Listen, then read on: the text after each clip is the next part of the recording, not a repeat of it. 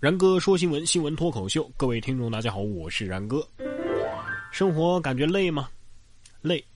为什么不放手呢？这这这这能放得了手吗？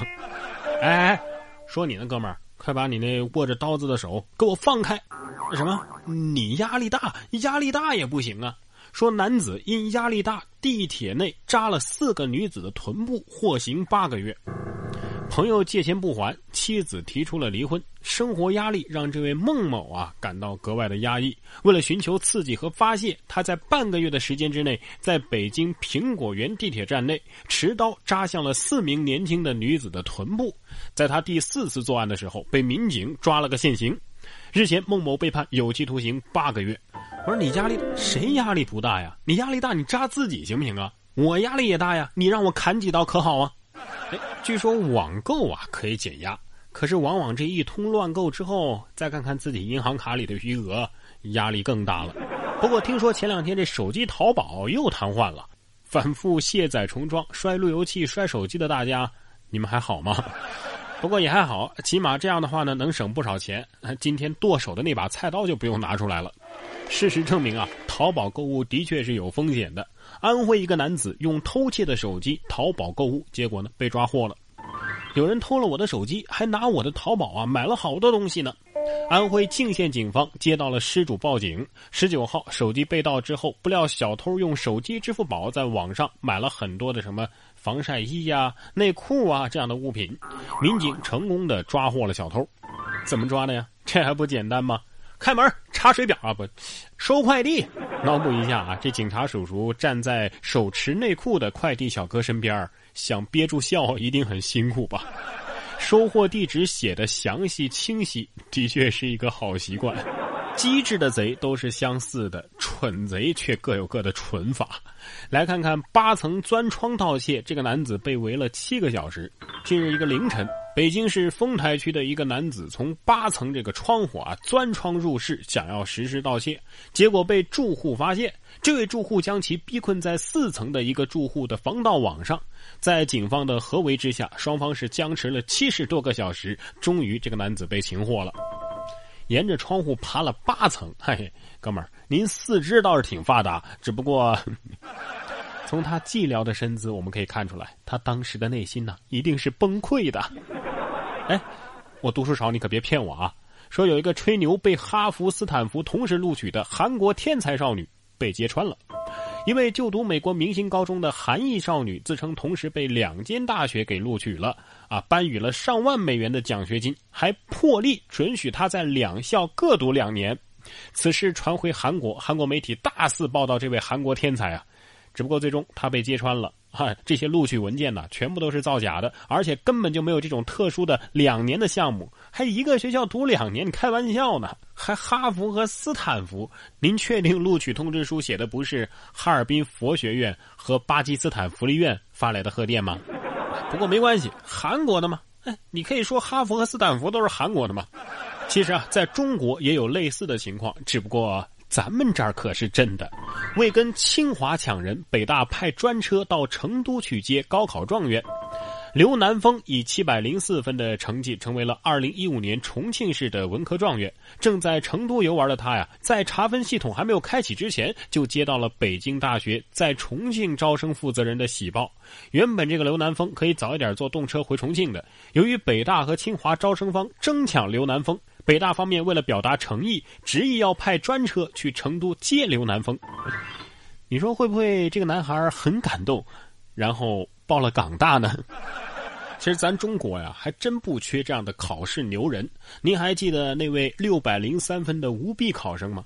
您造吗？他还是个网游高手，用脚都能打败同学。今年高考用脚答题的攀枝花无弊考生彭超啊，考出了六百零三分的好成绩。这个新闻我们都说过了。但是这个暑假，彭超终于有理由任性一回了。干嘛呢？用左脚操作键盘上的 WSAD 以及各种快捷键，右脚干嘛呢？用来操作鼠标，那叫一个熟练啊！同学说，反正他们呢是被这个技术超好的彭超给虐了。哎呀，你不仅侮辱我的高考成绩，你还侮辱我的游戏水平，我跟你拼了！人家都用脚虐爆了你们，你们还有什么脸天天玩游戏呀？作为一些健全人啊，你们有什么理由不努力？哎下面来听听什么叫做互联网思维的典范：女子未婚生子被罚，网上众筹抚养费。吴某与沈某未婚先孕之后分手了，但是两个人决定将孩子给生下来。六月二十一号，孩子出生了，上户口的时候却被告知啊，因为孩子是非婚生，要被征收四万多块钱的社会抚养费。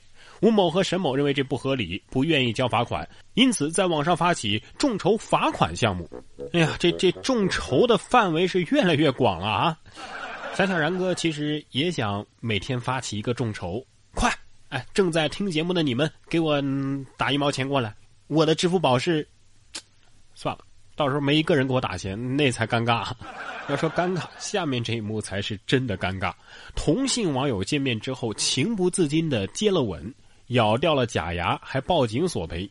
两名网友在网上相恋一段时间之后呢，决定见面，不料相见的时候情不自禁的相互接吻起来，一个人竟然将对方的假牙给咬坏了。结果这双方啊，瞬间由情侣变成了仇人，大打出手，还闹到了派出所。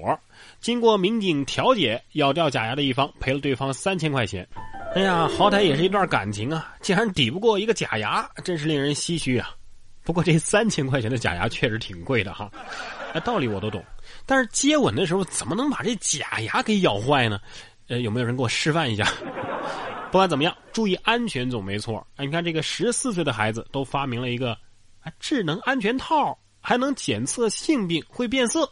这说的是英国伊尔福德艾萨克牛顿学院啊，三个十四岁的孩子发明了一种绝对让人惊讶的安全套。它不仅啊能够防止意外怀孕，同时也能检测某些性传播疾病。如果说这个安全套改变了颜色，则只是当前存在着感染的风险。避孕套包含一个内置的指标，可以根据存在什么样的细菌而变成不同的颜色。呀，十四岁的男孩呃，有的朋友十四岁的时候恐怕还在拿避孕套当气球呢吧？人家都成了老专家了，都发明创造实践出真知了。哎呀，这个孩子到底经历过什么呀？你可不是一个没有故事的男孩啊！那咱们国家的男孩都在忙着干嘛呢？踢球呗，这不，江苏每个孩子都要学习足球。江苏省教育厅昨天召开了会议，要求到二零二零年要创建超过一百片供青少年校外活动使用的天然草坪标准足球场地，以及一千所足球特色学校、一万名注册的校园足球运动员。各级各类学校要把足球列入体育课的必学内容。哼，英语还是必考科目呢。还不是有人连二十四个字母都认不全？哎，英文字母有几个来着？说到江苏，最近澳大利亚要卖一块有江苏省那么大的地儿。这澳大利亚呀，有一处地产即将开卖了，总面积超过了十万平方米。这什么概念呢？就相当于是中国的江苏省或者是浙江省那个面积啊。光是让买家乘飞机仔细的巡视一圈，那就得耗费一个星期的时间。据了解，起拍价这不会低于三点二五亿美元。来自全球各国的三十个潜在买家是争相竞购啊，也有中国买家跃跃欲试。二十亿的软妹币就可以买十万平方公里，也就是两万块钱一平方公里，也就是两分钱一平米。哎呀，这么便宜，来一百块钱的行不行啊？这家伙朱元璋、李自成要知道这事儿得掩面大哭啊！早知道能买江山，当年我们就不打江山了。然哥说新闻，我是然哥。想要跟我取得交流的朋友，可以关注我的新浪微博“然哥说新闻”，或者是关注微信公众平台“然哥脱口秀”都可以。